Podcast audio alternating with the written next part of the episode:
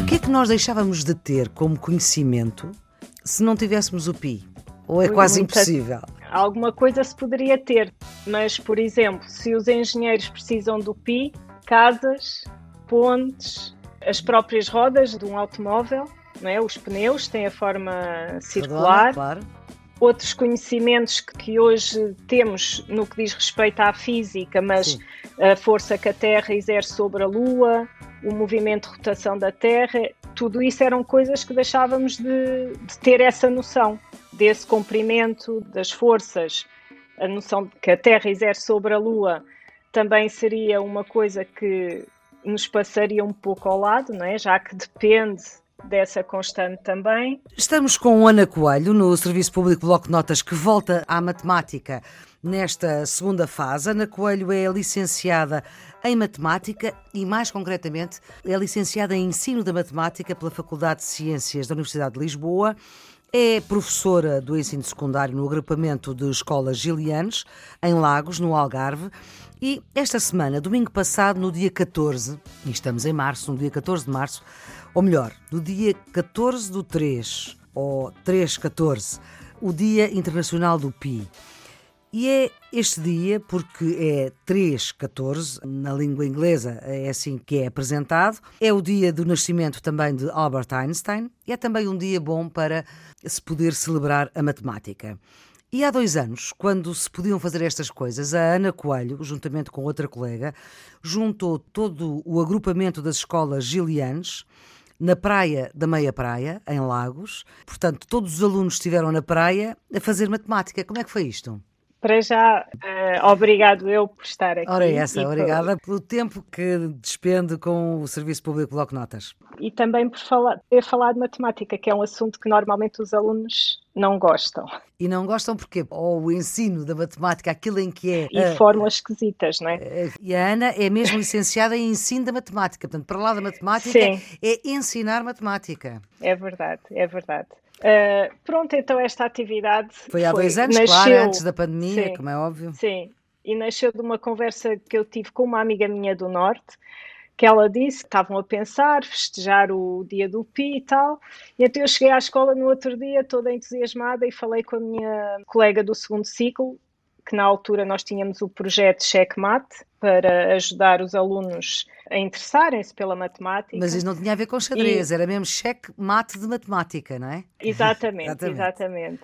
Falei com ela e disse: epá, podíamos festejar o dia do Pi, ia ser giro para os alunos, porque era uma motivação diferente, era uma atividade que podíamos eh, englobar várias disciplinas. Fui para a aula, quando regressei da aula já estava assim um projeto megalómano.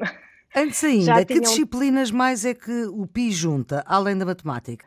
juntou as artes, porque em parceria com a Marina de Lagos havia uma escultora sul-africana que estava na altura cá e pretendia fazer uma escultura com os lixos da praia. Juntou também as ciências, Claro, a biologia. Uh, por causa do ambiente e outras várias disciplinas, inglês, português. A escola tem uma rádio e então eles fizeram entrevistas aos professores, aos colegas, à própria artista, que teve que ser em inglês porque ela era sul-africana, mas, mas era falava falante inglês. de inglês, sim.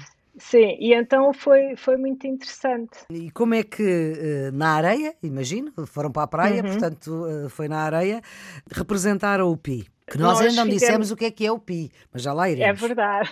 Já lá iremos. Representámos a letra grega em si, não é? Uhum. e depois cada dígito era uma turma. Ou seja, organizámos as turmas todas que queriam participar. Quantas turmas é que foram? Foram bastantes, Mas- para aí umas 15 ou 16 turmas. E deu para os Foram- números todos? Não. Pois para os algarismos todos não deu, Exato, não é? para os algarismos, Porque- peço desculpa, para os algarismos. Porque, porque o Pi tem infinitas casas decimais, não é? Pois precisava de Eh, infinitos agrupamentos É escolares, verdade, não é? é verdade, é Uhum. verdade. Mas já deu para algumas, não deu para ocupar o espaço todo da praia, porque a praia são 5 muito- km É de muito areia. grande. é, é muito, mas nós até tínhamos a ideia de começar a, juntar-nos a outros agrupamentos, nomeadamente Portimão, porque a meia praia não é continua para o lado de Portimão. Sim. E então era engraçado depois filmar com o drone a continuidade da areia de Lagos até Portimão. Ora bem, é por isso que estamos com a Ana Coelho, porque ela desenhou o PI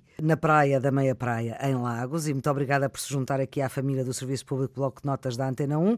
O PI é a 16ª letra do alfabeto grego, é um número, é a constante da matemática mais conhecida do mundo e eu tenho aqui uma série de algarismos, vamos lá ver. É 3,14, 15, 92, 65, 35, 89, 79, 32, 38, 46 e por aí fora. Poderíamos estar aqui o resto das nossas vidas a, a dizer o quê? A falar, é verdade, a falar das casas decimais.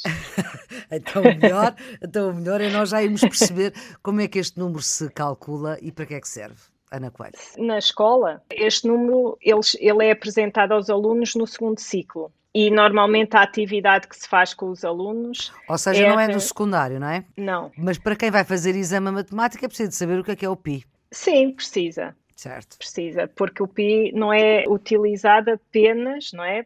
Para o cálculo das áreas, não é? Tem outras vertentes. Dá-se aos alunos normalmente vários objetos de forma redonda, de vários tamanhos, e uma fita. Uma fita é métrica. Pedido, uma fita métrica. Ou um bocado de corda, que eles depois mediram na régua, é Sim. indiferente.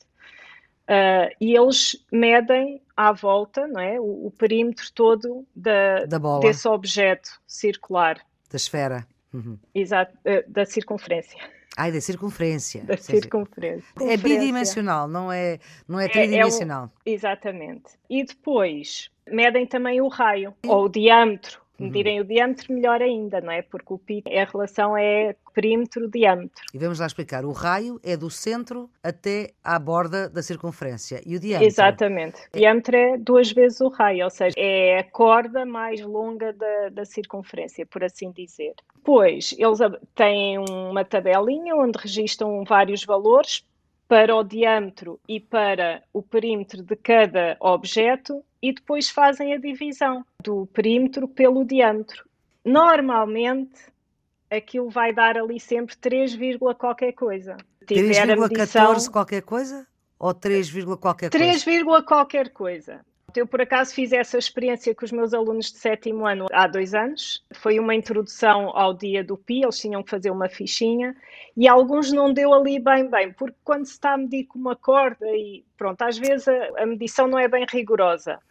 Mas houve muitos que deu ali 3,14, 3,15, 3,2 e já dá para eles perceberem como é que se calcula o pi, ou o que é que é o pi, não é? Que é a razão entre o perímetro e o diâmetro. Isto é a forma como uma... se calcula, não é? E agora Exatamente. para que é que serve, Ana Coelho? Para que serve? Serve para muita coisa mesmo. Então, vamos lá, Por exemplo, uma coisa interessante que é normalmente hoje em dia os computadores, para ver uh, se ele tem uma velocidade boa ou não, põem-nos a calcular o valor do pi. Isto é uma curiosidade. Claro. também serve para trabalhos de engenharia, geologia, astronomia, arquitetura, ou seja, basicamente tudo o que tem um formato arredondado não é, pode ter valores que dependam desta constante, que é o π. O Einstein também usou o π na teoria da relatividade para calcular a área de um terreno redondo, por exemplo, não é? Só é uhum. é possível fazê-lo graças às fórmulas que se baseiam com o π, né? para calcular a área de uma circunferência, nós precisamos do π porque ela está lá, esta constante está lá, está lá colocada no meio. E será que aí podemos falar de metros quadrados? Ou de centímetros quadrados, para ser qualquer área? Ou de sim, quilómetros quadrados? Sim. Podemos, mesmo com o pi? Mesmo com o pi. Portanto, são quadrados, apesar de serem redondos. Exatamente, é isso mesmo. Agora, deixe-me perguntar-lhe uma outra coisa, que é o contrário do que acabei de perguntar. É assim, o que é que nós deixávamos de ter como conhecimento se não tivéssemos o pi? Ou é quase Muita... impossível? É, é assim, alguma coisa se poderia ter, não é? Mas, por exemplo, se os engenheiros precisam do PI, casas, pontes, as, as próprias rodas de um automóvel, não é? Os pneus têm a forma circular. Redonda, claro. Outros conhecimentos que hoje temos no que diz respeito à física, mas Sim. a força que a Terra exerce sobre a Lua, o movimento de rotação da Terra, tudo isso eram coisas que deixávamos de, de ter essa noção desse comprimento das forças, a noção que a Terra exerce sobre a Lua também seria uma coisa que nos passaria um pouco ao lado, não é? já que depende dessa constante também. É difícil pensar ao é contrário. É difícil, é difícil. o número π é a razão entre o perímetro de um círculo e o seu diâmetro. E por que é que ele é considerado o número mais importante e mais intrigante em toda a matemática? A razão, talvez por ser um número que, qualquer que seja o objeto circular, não é? A razão entre o seu perímetro e o seu diâmetro seja sempre constante. Ou seja, não interessa se o objeto é grande, se é pequeno, mas essa razão mantém-se sempre. Quando diz uh, razão, essa razão é a divisão. A divisão. Quando se divide o comprimento da circunferência, ou seja, uh, o seu perímetro pelo seu diâmetro, que é o comprimento dos dois raios, não é? Esse valor é sempre constante, independentemente do objeto. Seja muito pequenino a... ou muito grande. Ou muito grande, sim. Depois também é um, uma dízima infinita, não é? É um número irracional Porquê é que é irracional? E... É porque não pensa? Não, não é por isso. É, não, não, então é, não, não, é por ser uma dízima infinita não periódica.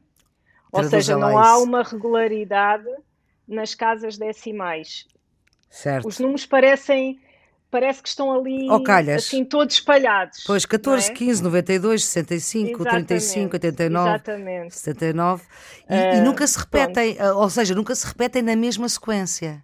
Sim, é verdade. Até há um, não sei se lhe posso chamar uma aplicação ou Sim. um site, ou, que é o Attractor, Sim. que é muito interessante, que se nós uh, colocarmos no Google Attractor e depois entrarmos nesse site e escolhermos viagem ao interior do Pi, Sim. nós podemos colocar lá na janelinha que abre, por exemplo, a nossa data de nascimento e esta aplicação vai percorrer todas as casas decimais do PI, vai encontrar a nossa data de nascimento lá e depois até diz quais são as casas, qual é o número em que, que aparece. Que é super interessante. Ora, é esta é uma assim experiência que alunos é e não verdade. alunos podem fazer quase sim, só por curiosidade, sim. porque isto não serve para nada, sim, objetivamente. Exatamente, é mesmo uma curiosidade. Ou seja, parece que tudo, tudo está ali dentro daqueles números todos. Ah. Uh, pode não ser a data do aniversário, uma data Sim. importante, a data de hoje, por uhum. exemplo, e colocar lá. É super interessante estas coincidências. Muito Sim. bem. Professora Ana Coelho, vamos ficar por aqui, vamos voltar a falar do PIA e outro episódio do Serviço Público Bloco Notas. A produção uhum. editorial é de Ana Fernandes, os cuidados de emissão de Rui Coelho.